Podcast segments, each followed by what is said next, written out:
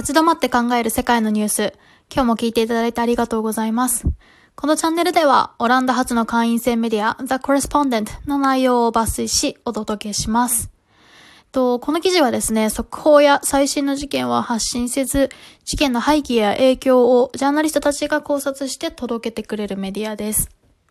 まだ日本語では発信されていないので、勝手にファンとしてラジオで届けていくことにしております。今日は第4回目ですね。毎日配信しようとしてるんですけど、なんとかギリギリでやってます。今日は、えっ、ー、と、アメリカ大統領選とお金の関係というタイトルにさせていただきました。アメリカの大統領選、あの、今、アメリカはすごい政治的に大変なことになってますけども、11月3日大統領選の、あの、投票があります。そのために選挙活動っていうのはもう昨年からずっとやってるんですが、この4月8日に大統領選の、えっと、二大政党の代表が決定しました。で、あ、事実上の決定ですね。で、誰かというと、共和党のドナルド・トランプ、トランプ大統領と民主党からはジョー・バイデンっていう方が代表として選出されてます。で、共和党っと民主党も皆さんはもしかしたらご存知かもしれないんですが、おさらいで、共和党が保守、で、民主党はリベラル。で、共和党のその支持基盤っていうのは、基本的には金持ちの人たちが支持基盤だったんですけども、で、民主党の方は貧しい人たちが基本的には支持基盤だった。でもちょっとそれも最近変化していて、なんならちょっと逆転してきてるっていう話もあったりします。で、こういうふうにですね、大統領選がいよいよ本格していくっていう中で、今回その The Correspondent の記事では、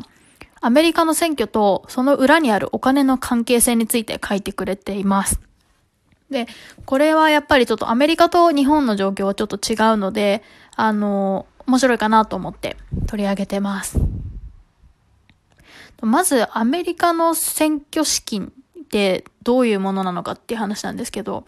まあ、選挙ってあの、メディアに出たりとか、あの、いろんなところに行って、あの、有権者に会ったり、政策作ったりっていうことで、いろんなことにお金使うと思うんですけども、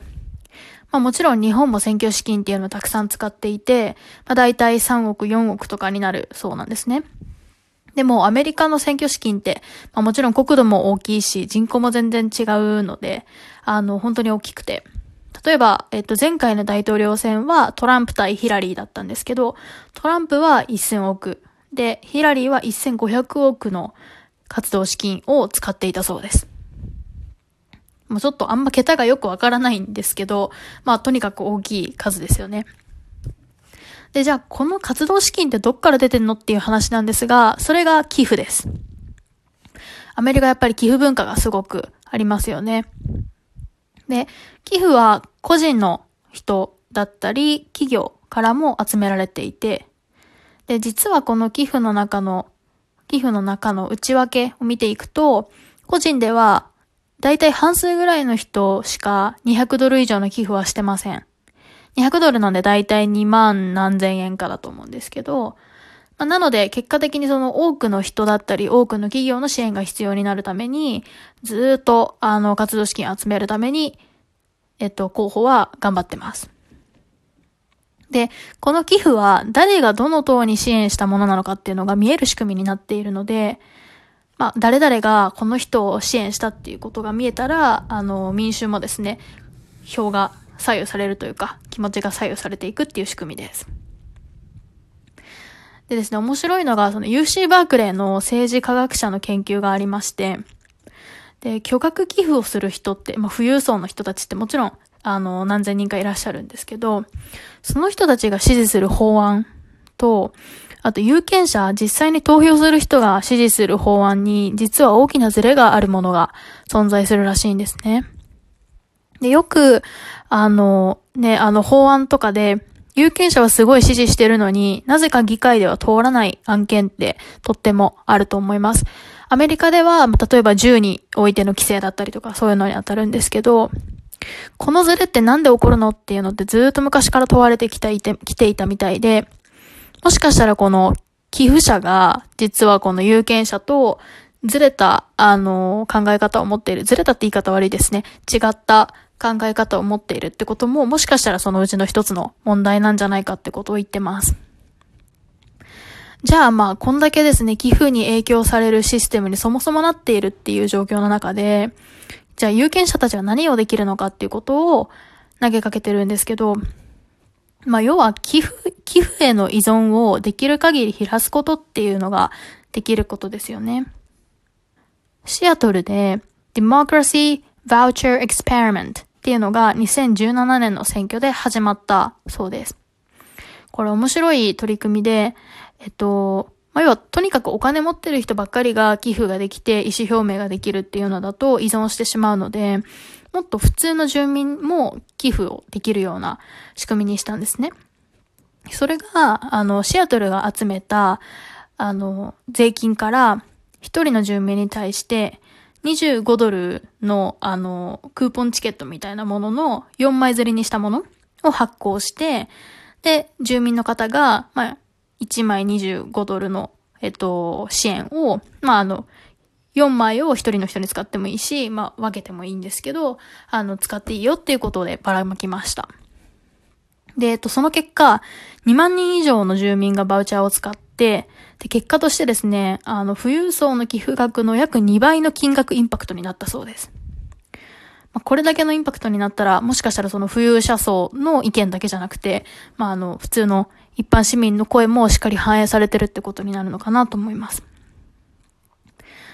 なんかこういうその寄付の仕組みとか、もう思いっきりお金が動く感じとかめちゃくちゃアメリカっぽいし、私はあんまりあのそういうの知らなかったんですけど、とっても面白いなっていうふうに思いました。で、現在のその大統領選の状況なんですけども、えっと、今、そのバイデン対、えっと、トランプっていう状況だって話をしたんですが、支持としてはやっぱりバイデンの方が圧倒的に今は上です。まあ、なんですけども、そのコロナの影響で、やっぱりその、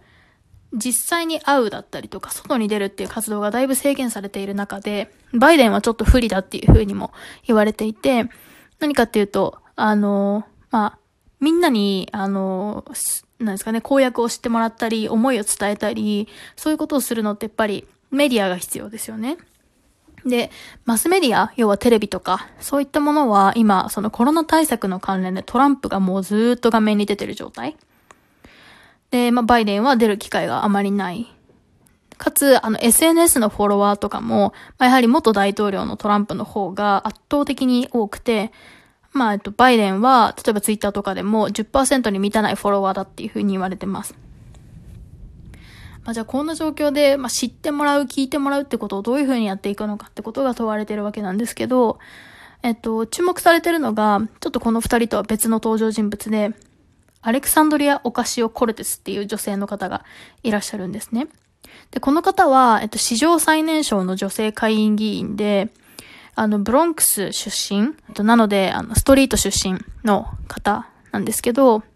その方たちが、通称 AOC が、ミレニアル世代にとっても支持をされていて、で、その方はですね、実は、えっと、民主主義の代表を決めるときに、バイデンに負けたサンダースっていう方の支持だ、支持をしていたんですけども、じ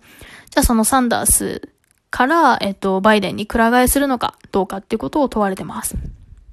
で、もし、このアレクサンドリア・オカシオ・コルテス AOC が、えっと、くら替えしたら、あの、よりですね、あの、発信力も多くなるので、バイデンにとってはすごいあの、力になるのかなっていうふうに言われてます。